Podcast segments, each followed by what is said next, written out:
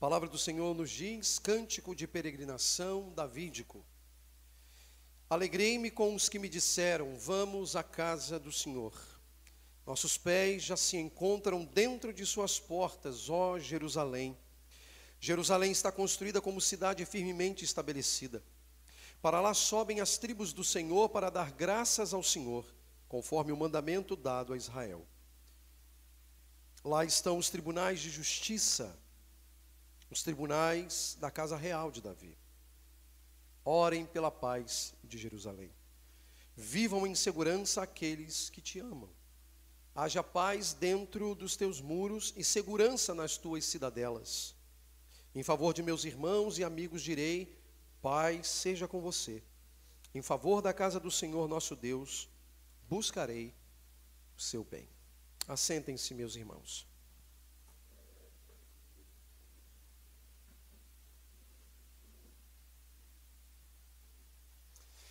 Recentemente, meus irmãos, o mundo foi desafiado pela pandemia da Covid-19. E durante aqueles dias, durante aqueles meses, aqueles tempos de incertezas quanto à letalidade do vírus, as autoridades estabeleceram ah, medidas variadas, dentre elas que o lockdown seria uma das medidas adequadas para minimizar os efeitos do coronavírus sobre a população. Obviamente que a Igreja de Jesus, em suas expressões locais, não tiveram destinos diferentes. No Brasil, de norte a sul, leste a oeste, os lugares de reuniões para adoração, adoração pública ao Senhor, foram fechados mediante decretos. Essa medida gerou inúmeras reações na sociedade organizada. Mais uma vez, nas igrejas não foram diferentes.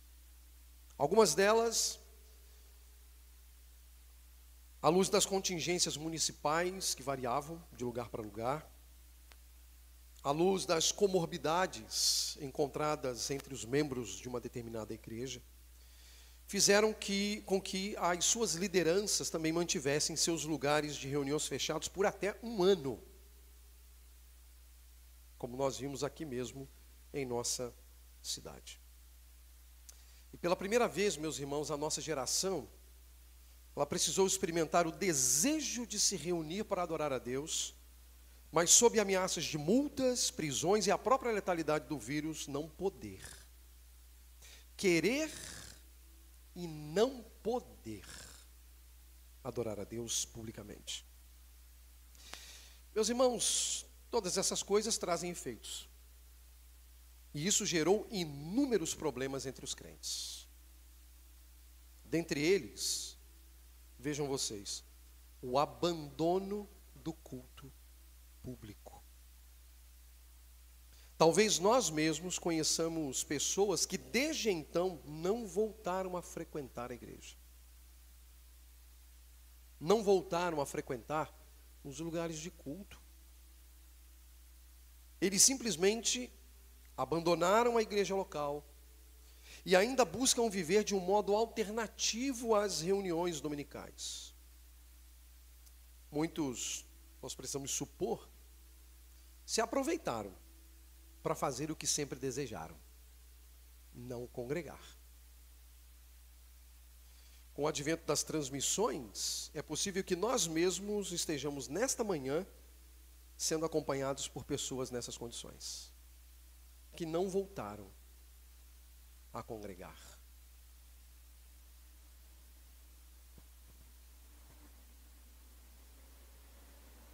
As reuniões públicas foram tiradas de suas agendas. Porque talvez, talvez, nunca foram de fato coisas importantes a serem feitas. O Salmo 122, meus irmãos, é o terceiro de uma pequena coleção de 15 salmos, conhecidos como cânticos de ascensão ou cânticos dos degraus. Cânticos de romagem também é uma outra maneira. Essa pequena coleção faz parte do quinto e último rolo do livro dos Salmos, que contém os capítulos 107 a 150.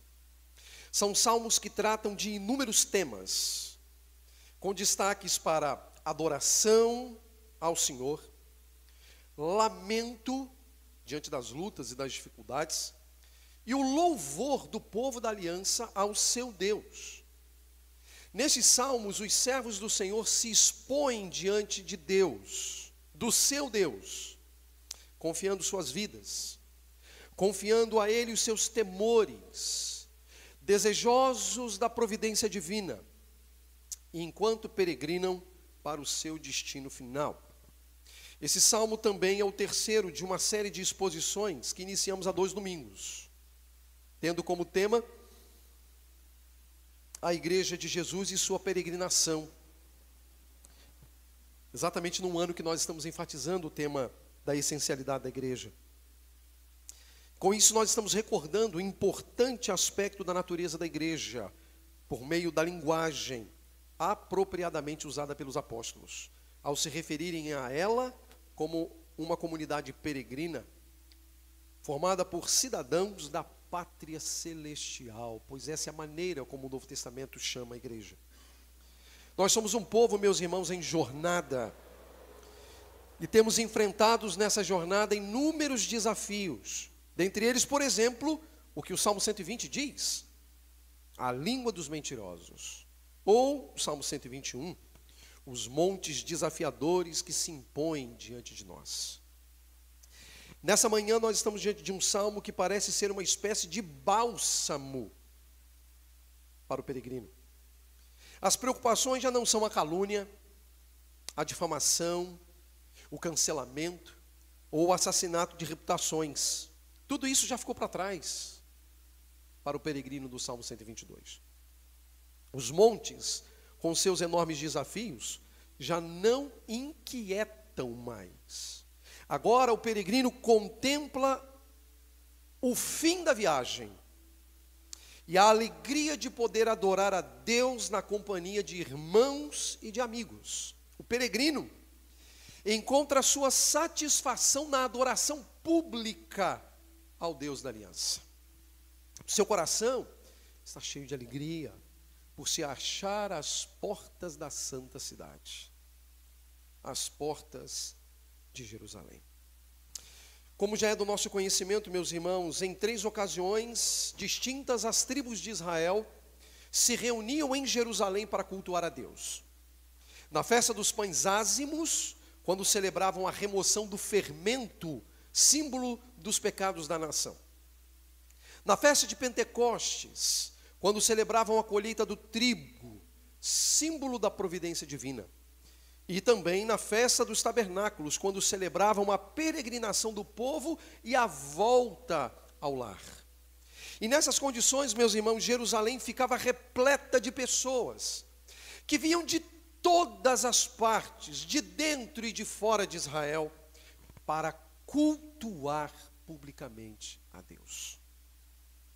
O templo indicava o favor divino para com Israel, e ali sob a condução dos levitas, o povo exaltava o seu Deus por meio de salmos de louvor, por meio de orações, além de oferecerem sacrifícios de comunhão com base nas prescrições da aliança reveladas por Deus a Moisés e registradas na sua palavra.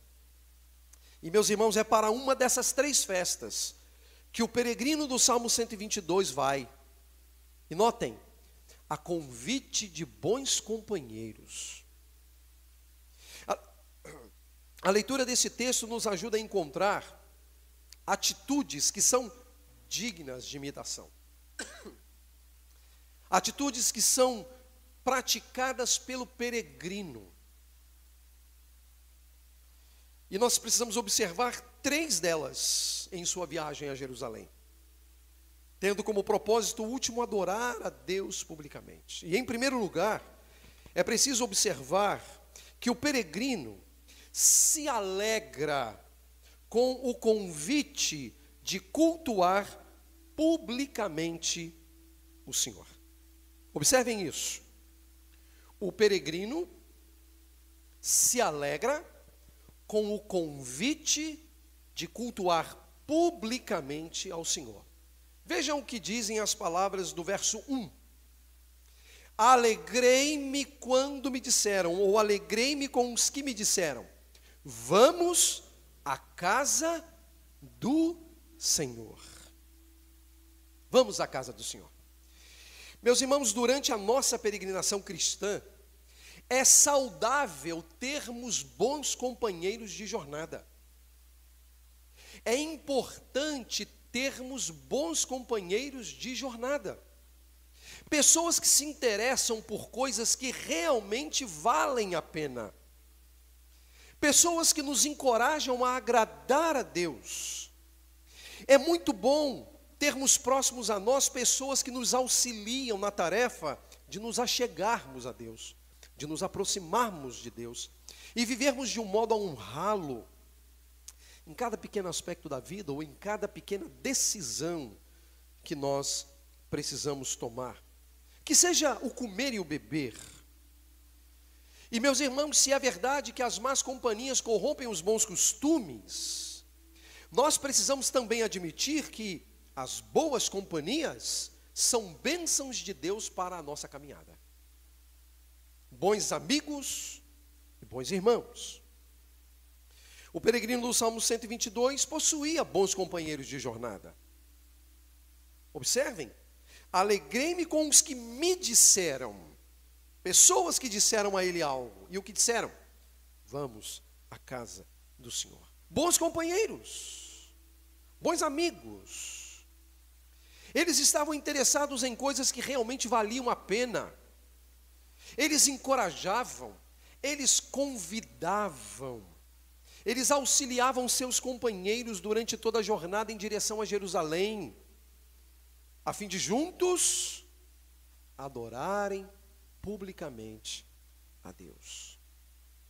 O seu coração havia sido tomado de alegria diante do convite para se deslocarem à casa do Senhor, que era o lugar de adoração, de sacrifício, de testemunho dos atos de Deus em favor das tribos de Israel.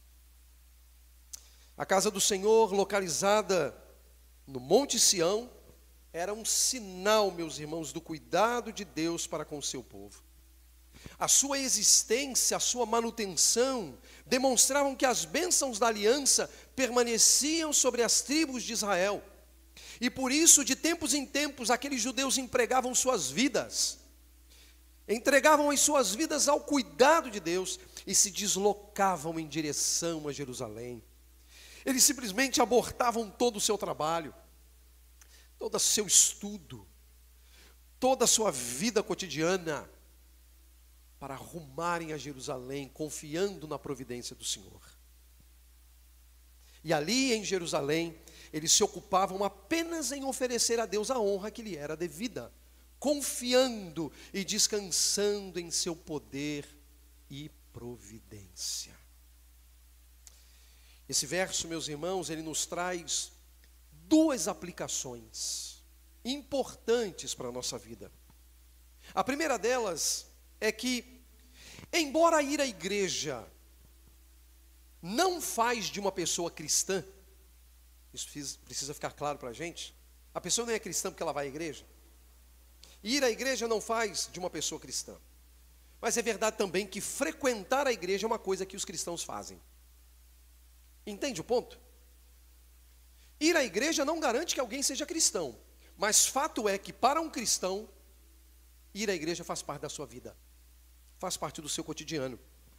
Pois é normal que os seus corações estejam tomados de alegria, de poderem, na companhia de iguais, adorar publicamente ao Senhor, como é recomendado pelas Escrituras. Dessa maneira, meus irmãos, o ponto é que nós devemos nos alegrar na companhia de outros peregrinos que cultuam a Deus publicamente.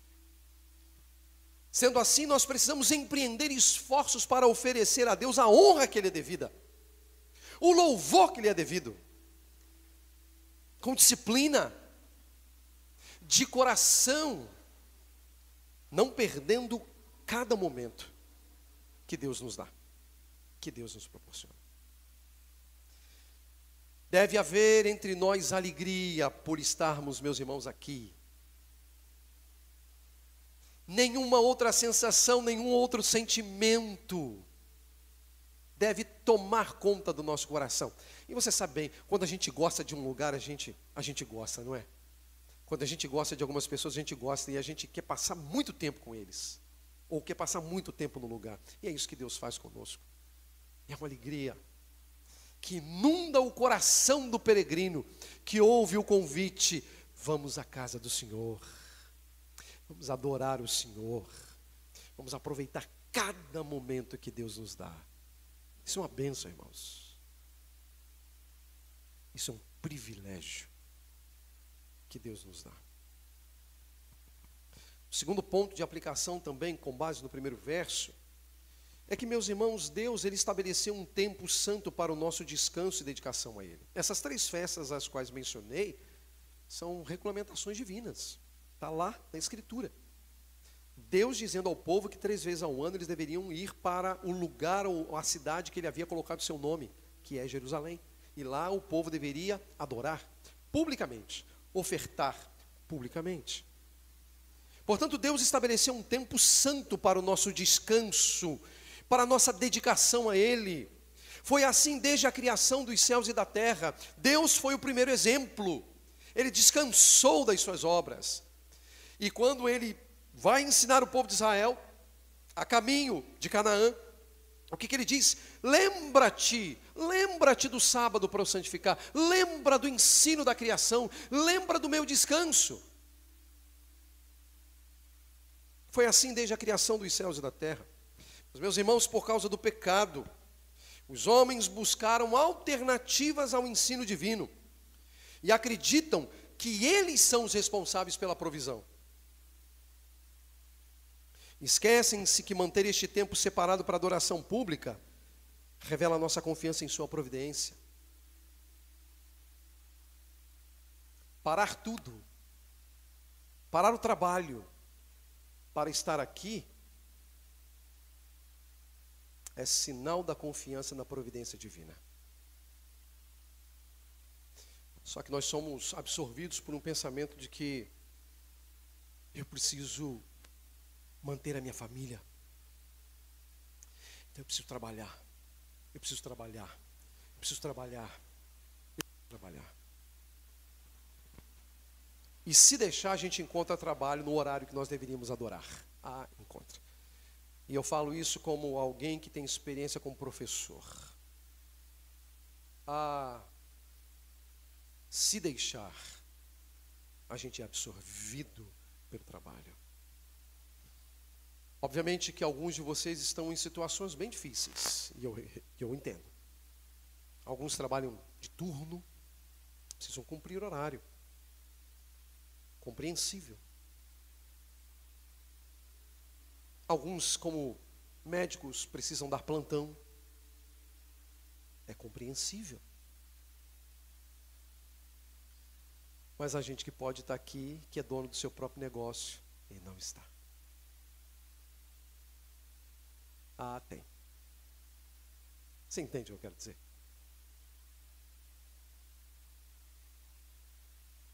A gente não confia na providência divina porque a gente acha que trabalhar no domingo vai ser a hora extra que vai salvar o meu mês. Ah, meus irmãos. Meus irmãos. Quando pensamos assim, não confiamos na providência divina.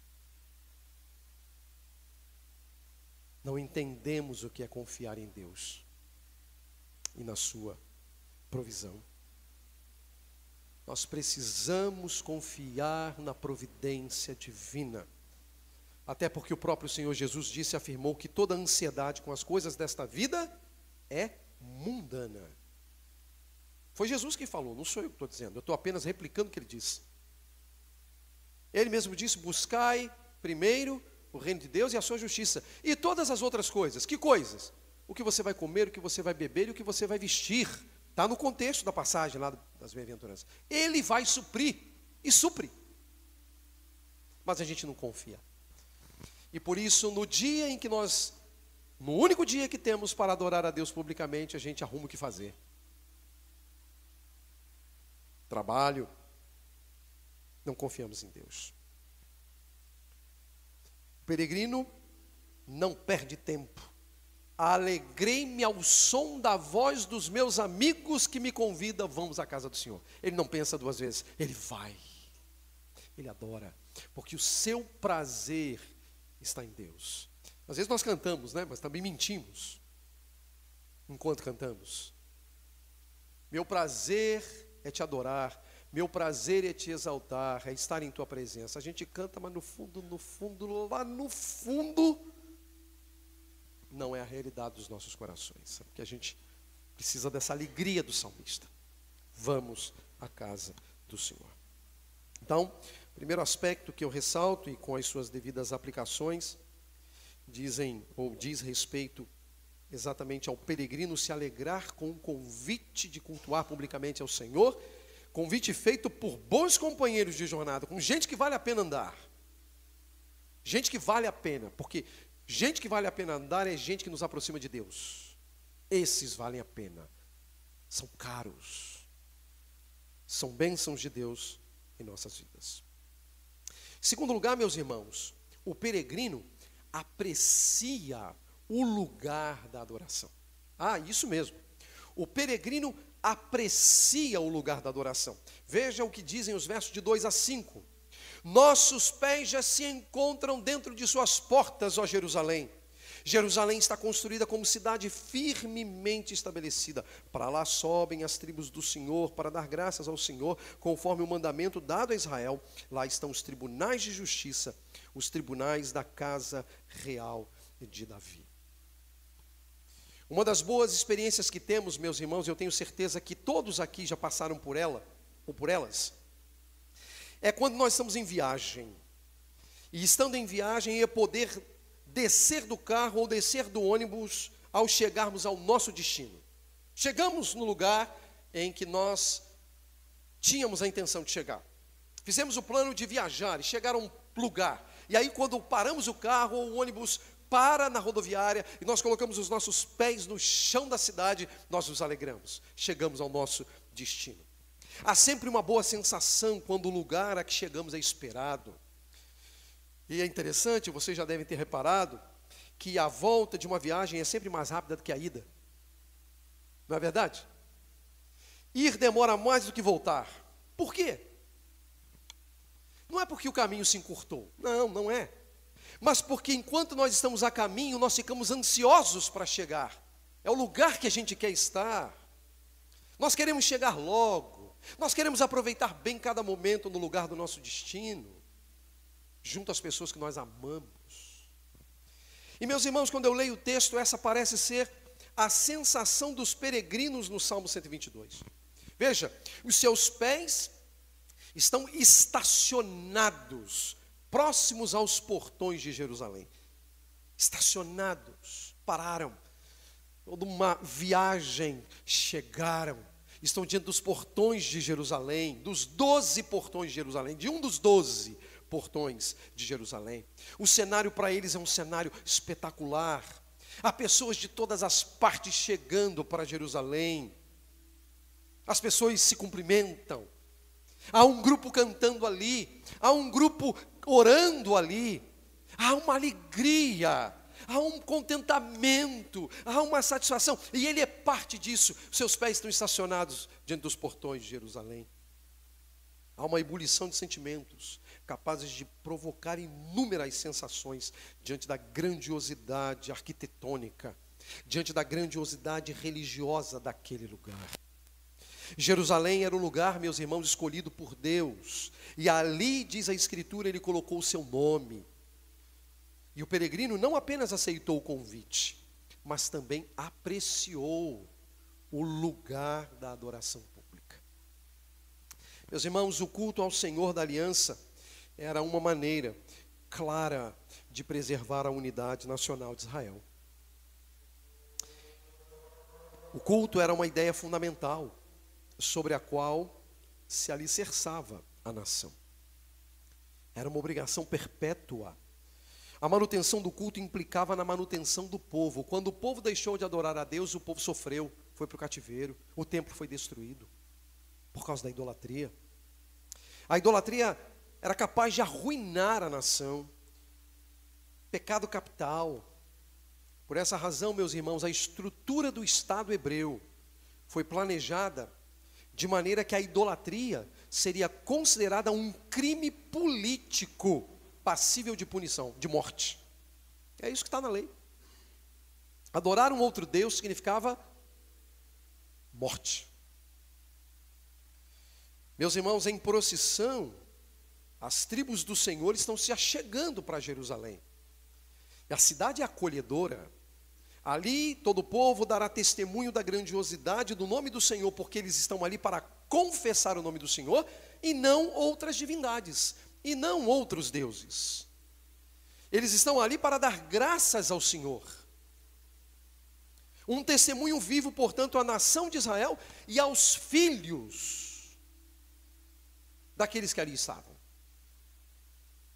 Naquele lugar, meus irmãos, o amor e a verdade, pautados na justiça e no juízo, eram muito bem-vindos. Como mordomos de Deus na terra, a casa de Davi devia guiar a nação, preservando a boa ordem para o benefício das tribos e a manutenção do culto a Deus. E é isso que o salmista contempla. Jerusalém, os nossos pés estão estacionados diante dos teus portões. Chegamos. Chegamos. Aqui há uma terceira aplicação. Meus irmãos, observem que há um desejo no coração do peregrino e isso faz toda a diferença. Ter o desejo no coração faz diferença. Se você tem desejo no coração, isso vai fazer diferença. Quando o salmista ouve, vamos à casa do Senhor, ele tinha ou não tinha um desejo no coração? Ele tinha. Ele se encheu de alegria. Ele se alegrou. Ele tinha o desejo, ele recebeu o convite, ele foi. Se há um desejo no coração do peregrino, isso faz toda a diferença. O problema é quando não há o desejo no coração.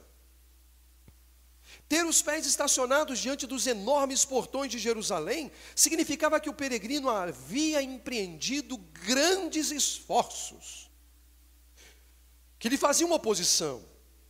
Tinha os caluniadores, tinha ou não tinha? Salmo 120 diz que tinha. Pessoas que assassinavam a reputação do peregrino, que cancelavam o peregrino.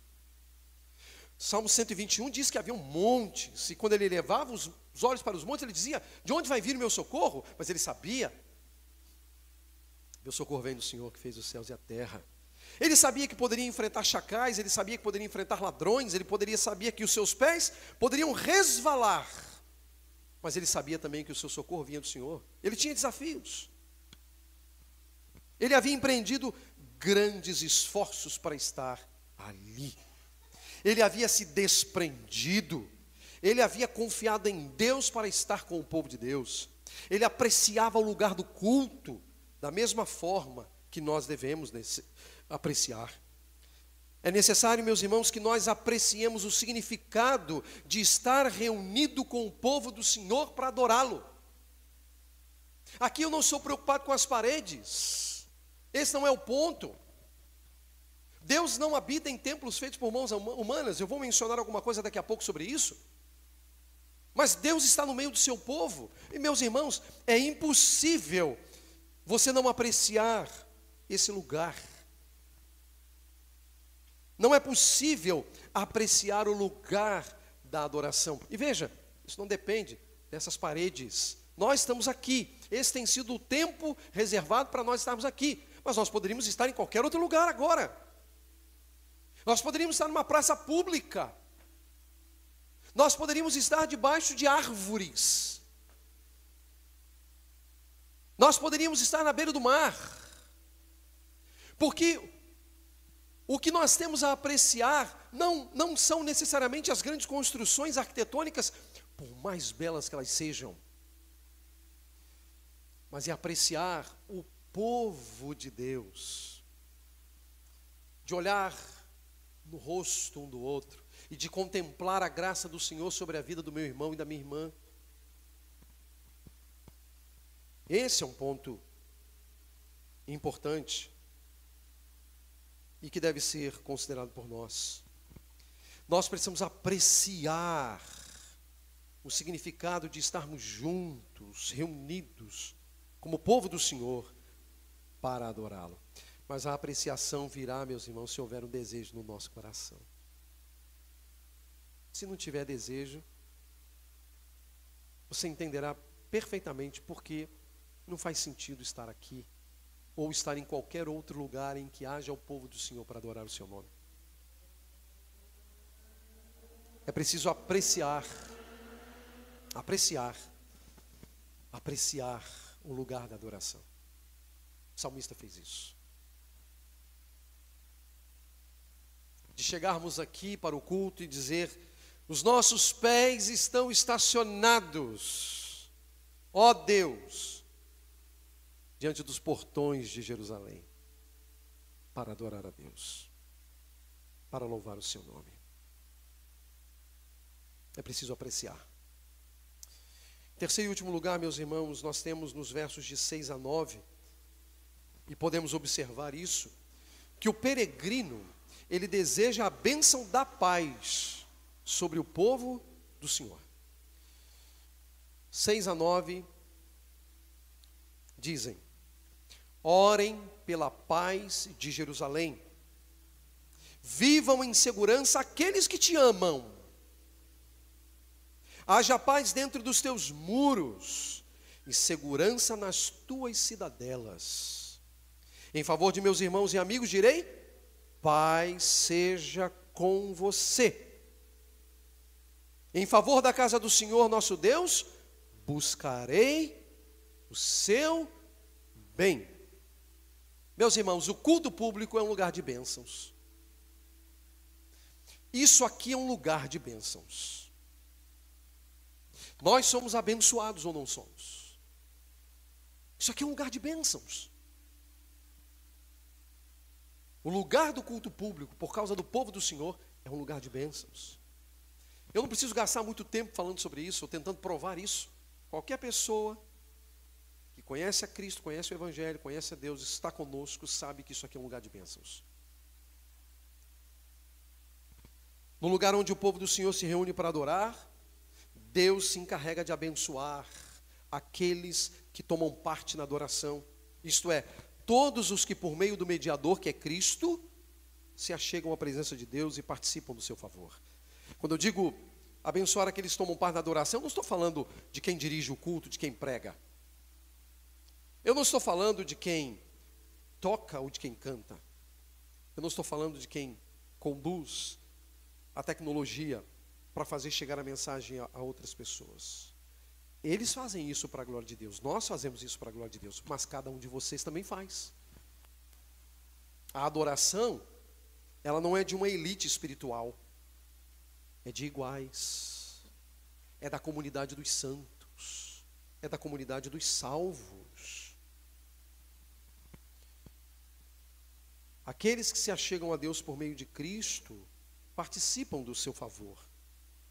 O adorador não é apenas abençoado, nós somos abençoados, mas ele também deseja a bênção de Deus sobre os seus irmãos.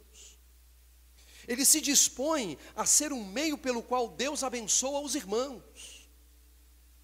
O desejo por paz, que é uma palavra tão importante, tão significativa para um judeu, até hoje, que é a palavra shalom, é amplamente visto, meus irmãos, nos versos de 6 a 9. Observe isso. Verso 6 ele fala de paz, verso 7 ele fala de paz, verso 8 ele fala de paz e verso 9 ele fala de paz. Só que no verso 9, embora ele não use a palavra paz, ele, ele, ele usa o sentido da paz, que é buscar o bem. Buscar o bem. Ele pede pela paz, ele deseja que haja paz, e abençoa o lugar que Deus havia escolhido para colocar o seu nome com paz.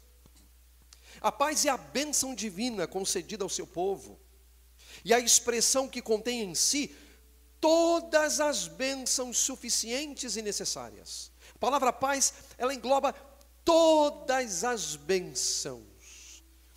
Não haveria nenhum tipo de problema de nossa parte de ler, por exemplo, o capítulo 1 de Efésios, quando diz que Deus nos abençoou com toda sorte de bênçãos espirituais nas regiões celestes em Cristo. Nós podemos dizer que Cristo nos abençoou com paz. Pois é aquilo que o texto quer, quer dizer. A paz são todas as bênçãos espirituais em Cristo. É uma bênção divina. São bênçãos suficientes e necessárias. Jerusalém é um lugar de paz.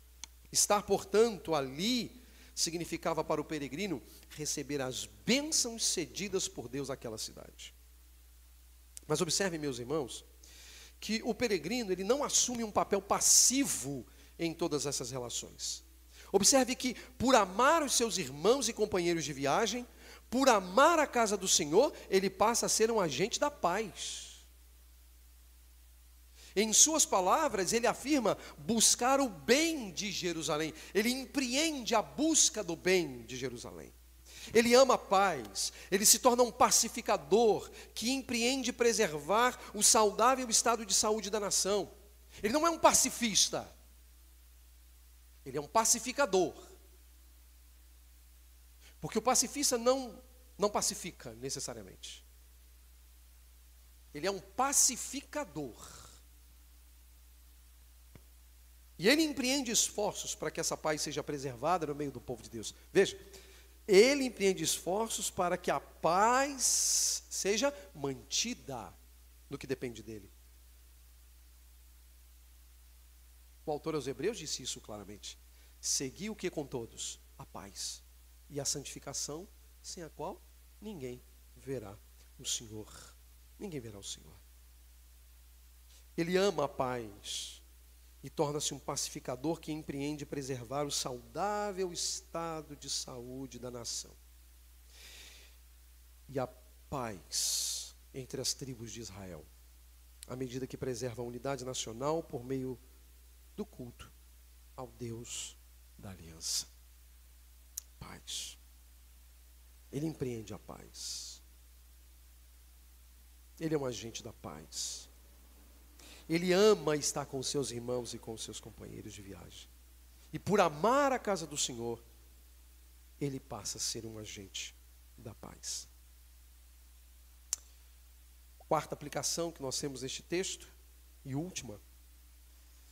O coração do salmista, meus irmãos, é possível perceber a despeito de toda a calúnia sofrida, no capítulo 120, de todos os montes que ele precisou enfrentar, Apesar de tudo, o coração do salmista está agora diante dos portões em Jerusalém e o seu coração está em paz. Como visto, ele ora pela paz. Ele deseja a paz e ele abençoa com paz. Ele empreende esforços para que a paz seja preservada, portanto. Nisso está o seu coração. Ele colocou o seu coração nisso. Meus irmãos, da mesma forma, da mesma maneira, nós temos o dever de sermos pacificadores para o bem dos nossos irmãos, para o bem dos companheiros de viagem, bem como para a casa de Deus, que é a igreja. A casa de Deus que é a igreja. Esse é o ensino encontrado na própria Escritura. A igreja como o templo do Senhor, a igreja como a casa do Senhor. Meus irmãos, muito naturalmente, é possível que alguns de vocês devem estar pensando, mas pastor, a Bíblia diz que Deus não habita em templos feitos por mãos humanas. E a gente pode deduzir que Deus não está confinado em um único lugar. Bom, eu devo dizer a você que isso é verdade. E se você pensa dessa maneira, você está coberto de razão. Esse é o ensino bíblico mesmo. Entretanto, não esqueçamos que para o salmista, a revelação divina ainda estava em andamento. Deus ainda revelaria muitas coisas após o Salmo 122. Cristo não havia sido revelado ainda, não havia nascido. Portanto, o ápice da revelação divina não havia nascido, não estava entre os homens. Messias de Deus ainda não havia se revelado ao mundo. E a gente sabe que com a vinda de Jesus, a sua primeira vinda, várias perspectivas foram reajustadas. E uma delas seria exatamente as questões relacionadas ao templo e ao culto. No Novo Testamento, meus irmãos, especificamente no Evangelho de João, Jesus afirmou que havia chegado a hora em que os verdadeiros adoradores adorariam o Pai em espírito e em verdade. E não mais ocorreria exclusivamente no Monte Sião, em Jerusalém, ou no Monte Gerizim, em Samaria. Jesus diz: chegará um tempo que não será aqui, no Monte Gerizim, e nem em Jerusalém, no Monte Sião, que os adoradores adorarão o Pai. Ou seja, já não haveria um lugar específico, um centro de peregrinação.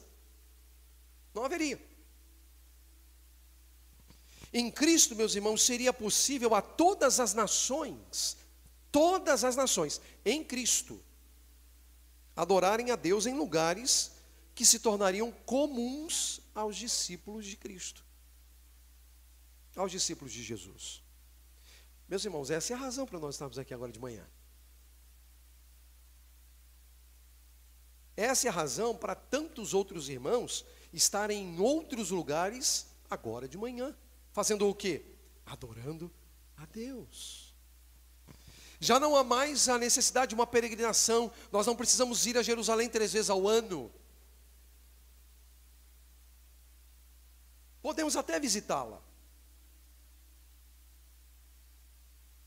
Se você pode, faça.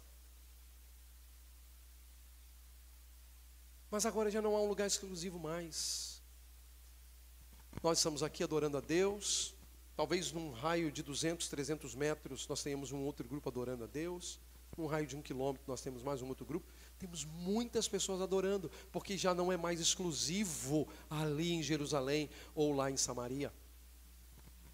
Não é mais. Essa é a razão para estarmos aqui. E meus irmãos, na condição de peregrinos neste mundo, nós devemos recordar a nossa satisfação em Deus por meio da adoração pública no contexto da aliança. Já não existe um centro de adoração, mas existem vários lugares de adoração. Esse aqui é um deles. Apenas um. De centenas de milhares espalhados pelo mundo afora, de pessoas que amam a Jesus Cristo e se reúnem para adorar o seu nome. O culto público, portanto, não é uma alternativa aos nossos empreendimentos. Não é, não é.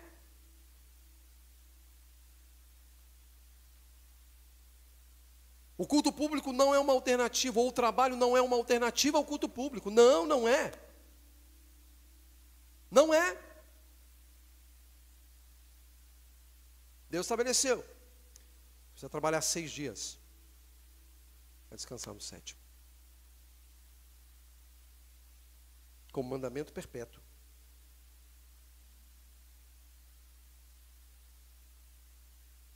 Há limites.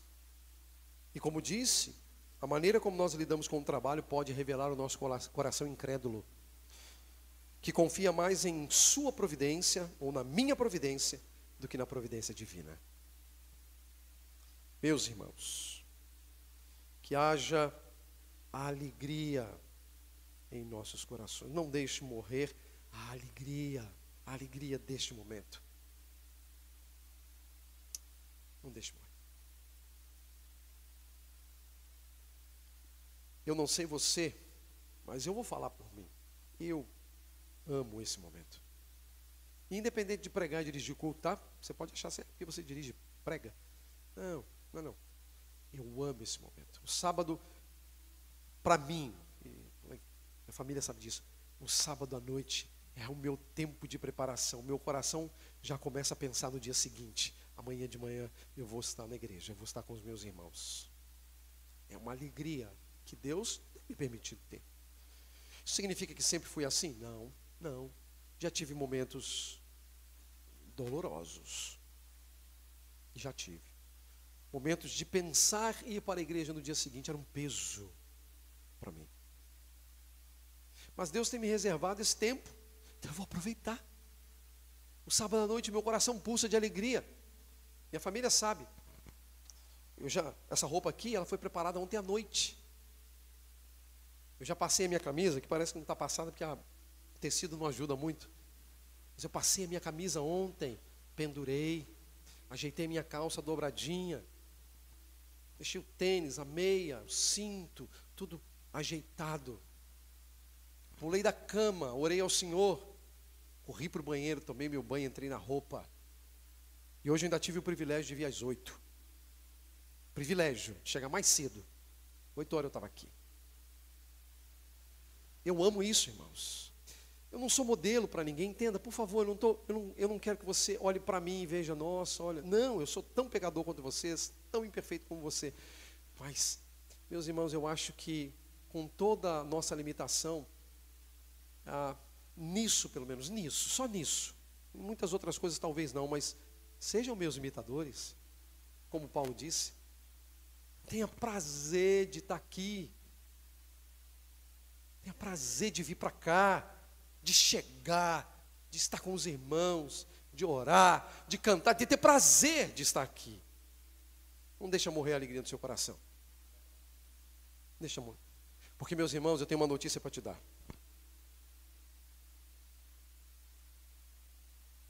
Isso aqui vai ser eterno. Se você não gosta disso temporariamente, o que, que você vai fazer no céu? Não vale a pena não. Porque só vai ter isso aqui lá. Se você não se alegra com isso aqui, o que você vai fazer lá? Vai viver a vida. Entre de cabeça no pecado. Porque para o inferno vai direito. Abandona. Porque não vale a pena. Porque lá só vai ter isso aqui. E se isso aqui é bom, Imagina lá, que não vai ter pecado, que não vai ter morte, que não vai ter preocupação. Não deixe morrer a alegria no seu coração. Faça disso aqui, onde quer que seja, o ápice da sua semana. Se o judeu visitava Jerusalém três vezes no ano, nós temos o privilégio de visitar a Jerusalém metafórica 52 vezes por ano porque são 52 domingos. Que Deus nos ajude e que nos abençoe. Amém.